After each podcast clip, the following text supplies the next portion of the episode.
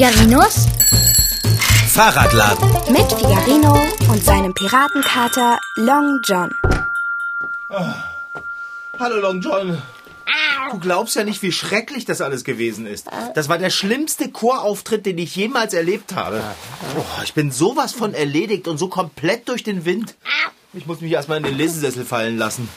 Oh, Solange ich hier sitze, kann ja erstmal nichts schiefgehen. Oh.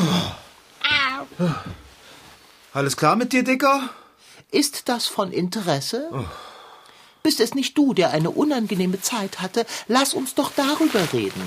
Wen interessiert es denn, dass der Kater seit gestern Mittag allein hier in der Werkstatt sitzt? Von allen verlassen und vergessen. Einsam, traurig und hungrig.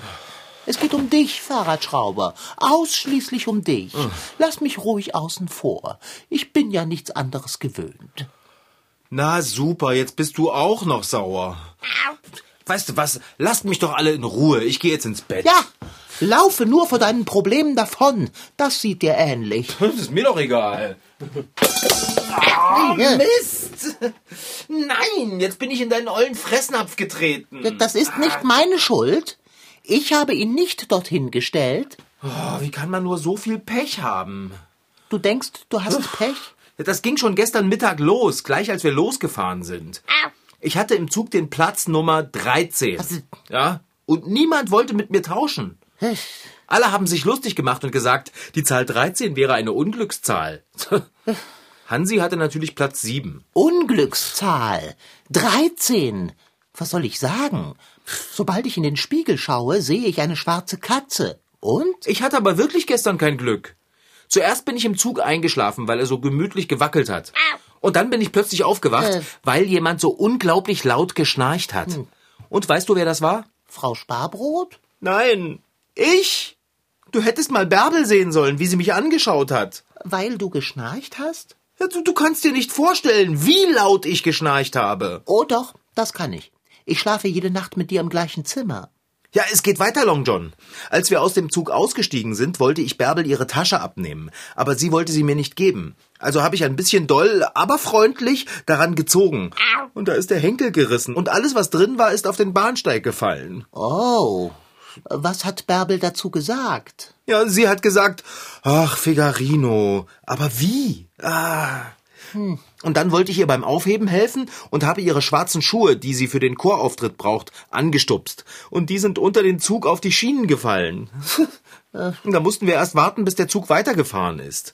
Und dann sind wir natürlich zu spät in den Konzertsaal zur Tonprobe gekommen. Und alle waren so sauer auf mich. Also, wenn du mich fragst, klingt das nach einem ganz normalen Tag in Figarinos Leben.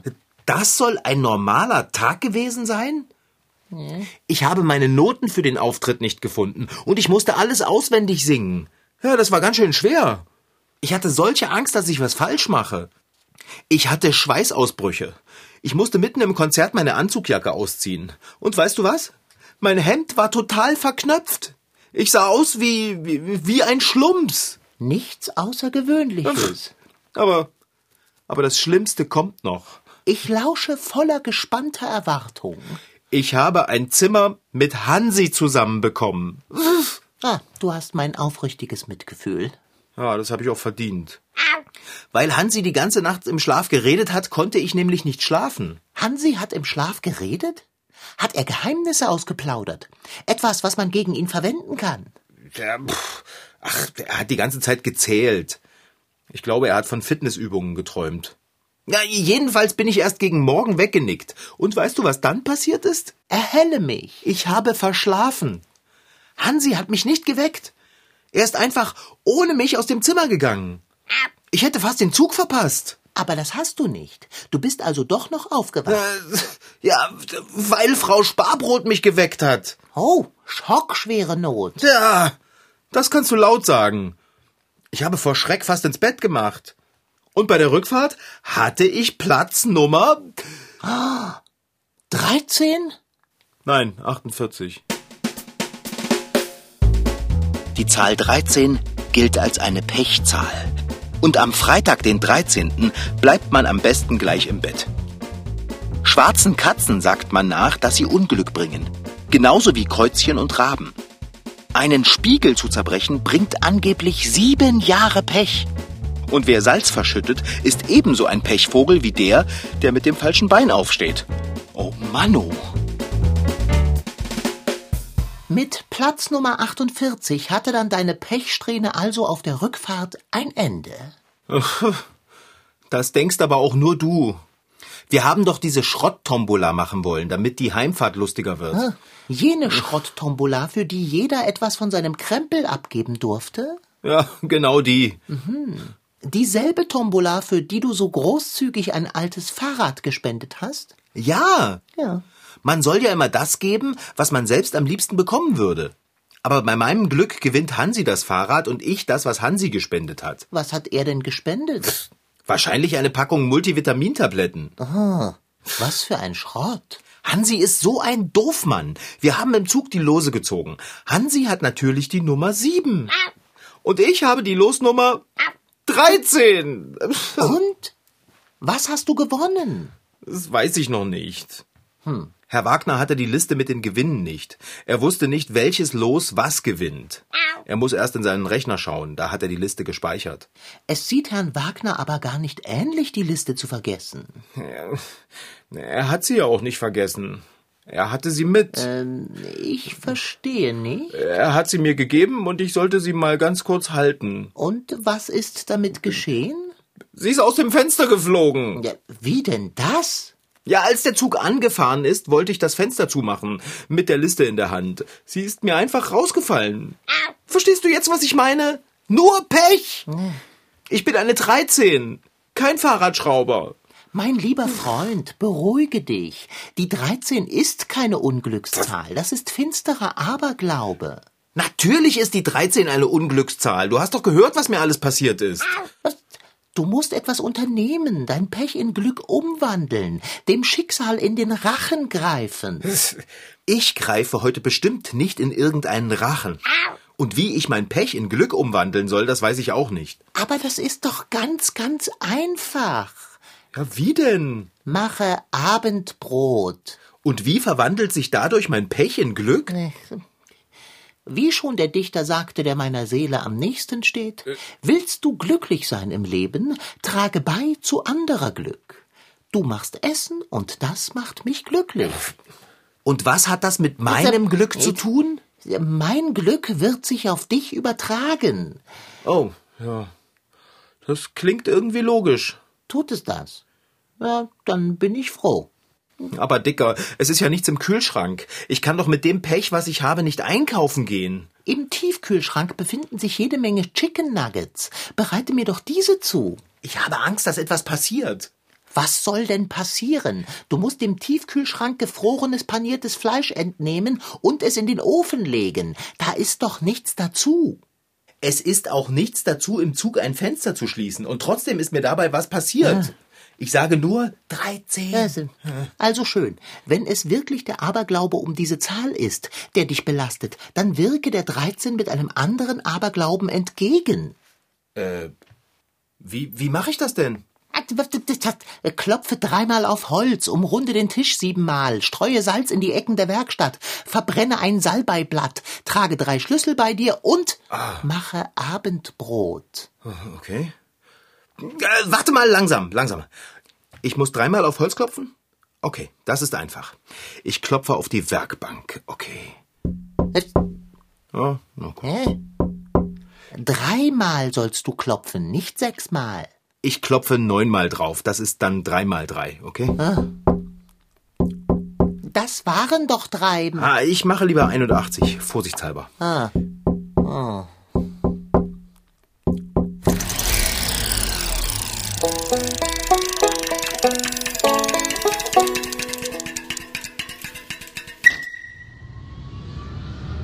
Zehntausend Meter über der Erde auf dem Weg von Leipzig-Halle nach Amsterdam.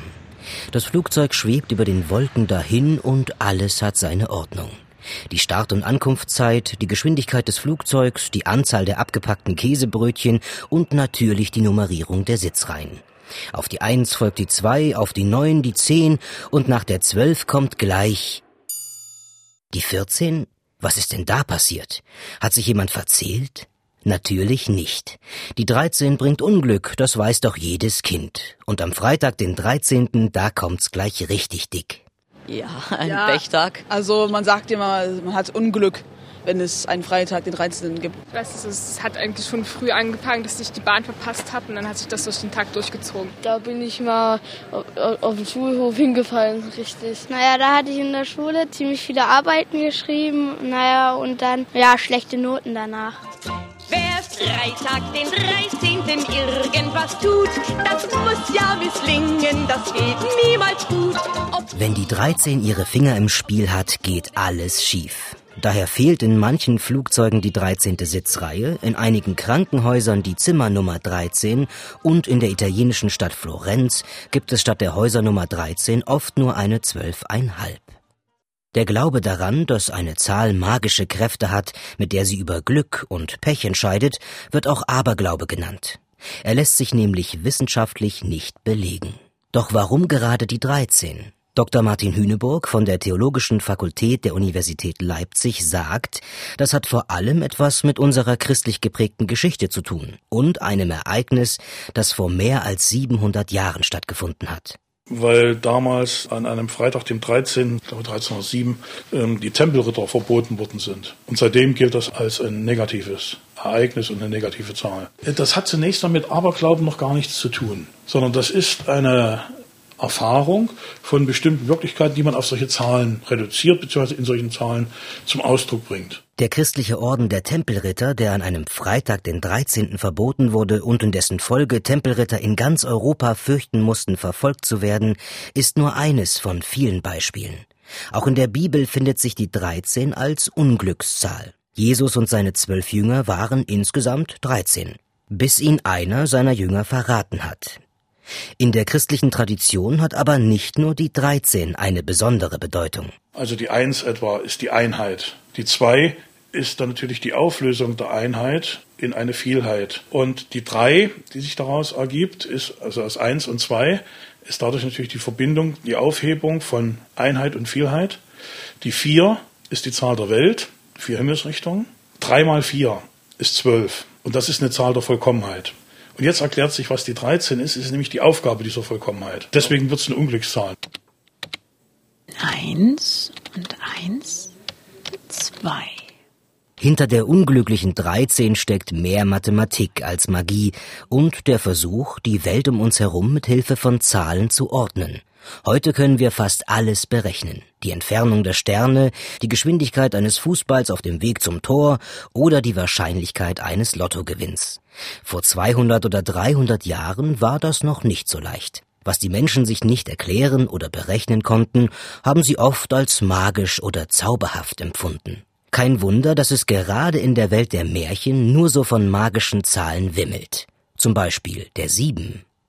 Der Wolf und die sieben Geißlein, das tapfere Schneiderlein, das sieben auf einen Streich erlegt, und gab es da nicht auch eine schöne Königstochter, der Mund so rot wie Blut, die Haare so schwarz wie Ebenholz? Ähm, Schneewittchen wird geboren und wird von Tag zu Tag immer schöner. Da wird die böse Königin Schneewittchen töten. Da helfen die sieben Zwerge ihr. Da muss sie erst diese sieben Hügel oder so überqueren. Spieglein, Spieglein an der Wand, wer ist die Schönste im ganzen Land? Es ist natürlich Schneewittchen über den sieben Bergen bei den sieben Zwergen. Im Gegensatz zur 13 steht die 7 für Glück und Vollkommenheit. Laut der Bibel hat Gott in sechs Tagen die Welt erschaffen und sich am siebenten erstmal ausgeruht. Wer verliebt ist, schwebt im siebenten Himmel. Und wie viele Weltwunder gab es nochmal? Ach ja, sieben. Dabei ist jede Zahl nur so groß wie der Glaube an sie. Und der ist ohnehin weltweit verschieden. In China und Thailand ist die sieben nämlich als Unglückszahl verschrien. Dafür gilt die im Christentum so unbeliebte 13 bei Hinduisten und Juden als Glückszahl. Ob nun am siebenten oder am dreizehnten, wichtiger als die Frage, wann man Glück hat, ist doch, dass man Glück hat. 6559, 6560, 6561. Bist du fertig? Ja, bin ich. Ich habe 81 mal 81 geklopft. Ja. Meinst du, ich sollte das auch nochmal multiplizieren? Nein, nein, auf keinen Fall. Du solltest das Holz der Werkbank nicht überstrapazieren. Bitte klopfe nicht mehr. Was hast du noch gesagt? Was hilft außerdem gegen Pech? Umrunde den Tisch siebenmal. Eins, Ja. zwei, Oh. drei, vier, Ja, fünf, sechs, mir wird schwindlig vom Hinsehen. sieben. Du, ich mach mal zur Sicherheit 49 draus, ne? Das sind dann sieben mal sieben. Stopp! Was denn? Das wird nichts nützen, Äh, Warum denn nicht? weil, weil, weil man pro Tag einen Tisch nicht mehr als siebenmal umrunden sollte. Deshalb. Okay. Dann mache ich jetzt das mit dem Salz, okay? Also ich bin gleich wieder da.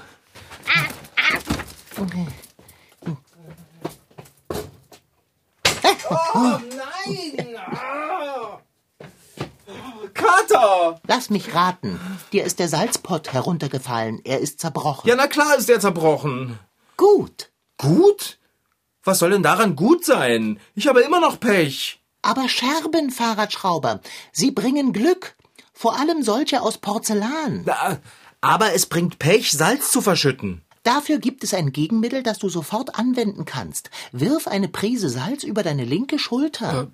Das hilft? Ohne Zweifel. Oh, gut, das mache ich. Ach herrje, das kann ja dauern mit dem Essen. Und der Fahrradschrauber meint, er sei derjenige, der hier vom Pech verfolgt wird. So, Dicker. Ich habe Salz über meine linke Schulter geworfen. Jetzt muss ich es noch in die Ecken hier streuen. Also hier hin. Okay, dahin.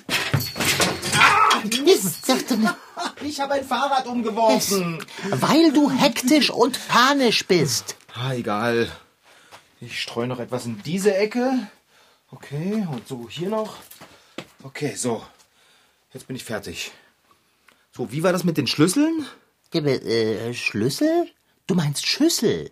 Da hinein tust du das Abendessen, sollte es irgendwann welches geben. Nein, du hast doch gesagt, man muss drei Schlüssel bei sich tragen. Ah, so, ja, drei Schlüssel, die dir die Tür zu Wohlstand, Liebe und Glück öffnen. Okay.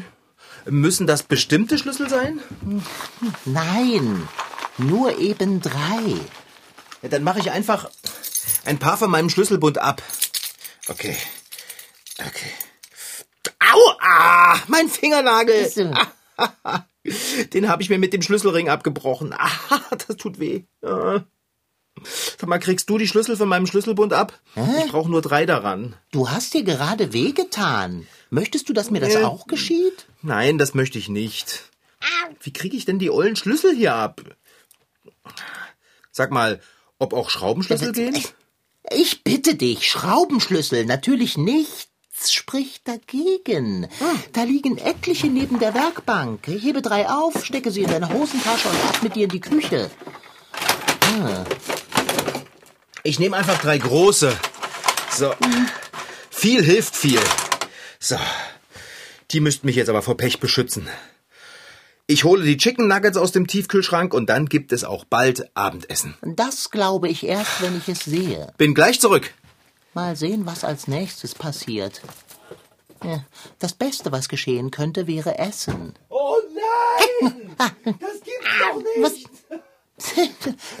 Kater, du ahnst es nicht. was ist denn nun schon wieder? Du weißt doch, dass in den Packungen mit den Chicken Nuggets immer zwölf Stück drin sind. Es fehlen doch nicht etwa welche. Nein!